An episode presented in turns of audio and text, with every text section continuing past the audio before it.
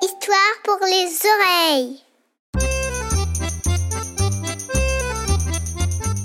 Quand Balthazar est né, ce fut la fête pendant trois jours et trois nuits.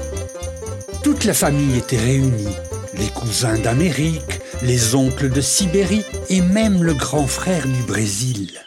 Balthazar était le plus beau des bébés renards. Un pelage épais, roux et soyeux. Très vite, il sut se tenir sur ses pattes et jouait beaucoup avec ses frères et sœurs.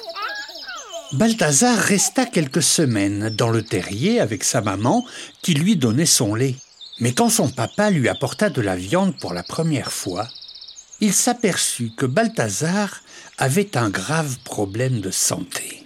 Il n'était pas malade, mais il n'avait pas de dents, tout simplement.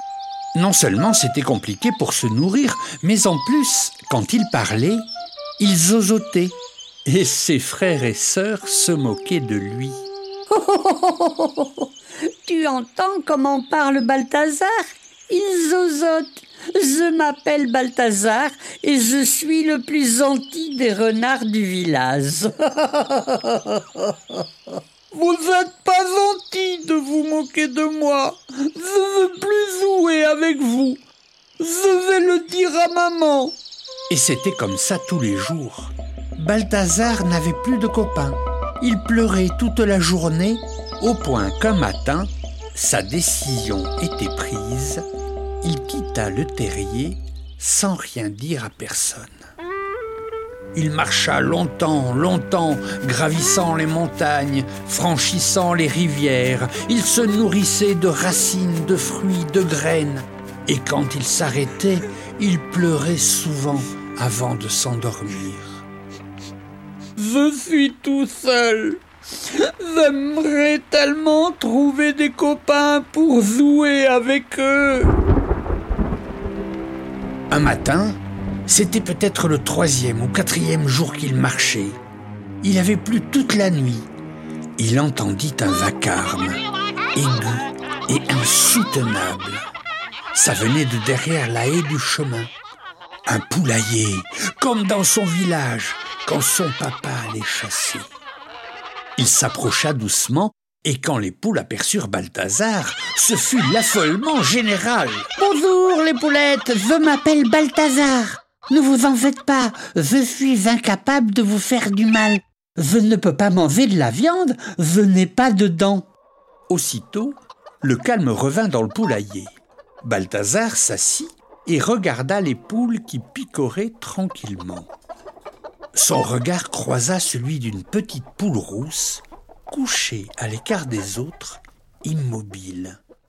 Elle avait l'air très triste. Il s'approcha d'elle tout doucement. Bonjour, je m'appelle Balthazar. Et toi? Moi Je m'appelle Paulette. Mais pourquoi tu pleures, Paulette? Je peux t'aider si tu veux. Paulette ouvrit le bec et laissa apparaître deux magnifiques rangées de dents étincelantes et pointues. Je suis née avec ça, et tout le monde se moque de moi. Une poule avec des dents, ça n'existe pas. Et pourtant j'existe, moi. Je suis toute seule. Je n'intéresse plus personne. Ça tombe bien, répondit Balthazar. Moi, je suis né sans dents. Je sais ce que c'est que l'exclusion. Ce serait tellement bien si on pouvait faire l'essence. D'accord, répondit la poule. J'ai une solution. Mais il faut d'abord que tu me promettes quelque chose. Tout ce que tu veux, Paulette, tout ce que tu veux, je te promets, tout, tout, tout, tout, tout, tout.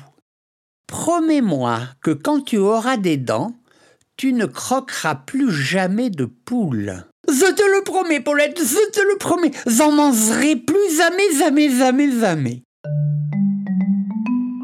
Paulette avait un ami dentiste. Ce fut très facile pour lui de prendre délicatement les dents de la poulette et de les fixer solidement dans les mâchoires de Balthazar. À la porte du poulailler, Paulette prit Balthazar dans ses bras. Tu m'as sauvé, petit renard. toi aussi, petite poulette. Je ne t'oublierai jamais. En disant ça, Balthazar se rendit compte qu'il ne zozotait plus. Il regarda Paulette tendrement. Toutes ses copines étaient là pour lui souhaiter la bienvenue, avec un grand bol plein de vers de terre. Paulette se régalait à nouveau et avait retrouvé la joie de vivre. Plus jamais elle ne serait exclue de sa famille, grâce à Balthazar. Le petit renard écrasa une larme, lui fit un petit signe de la main et repartit vers son pays. Ce fut aussi la fête pour son retour. Il recommença à jouer et à chasser avec ses frères. Plus jamais on ne se moqua de lui. Mais quand il s'approchait d'un poulailler, il repensait à Paulette, à qui il avait fait une promesse, et faisait demi-tour. Ça lui était bien égal, il connaissait un coin où il y avait des souris, et à elle, il n'avait rien promis.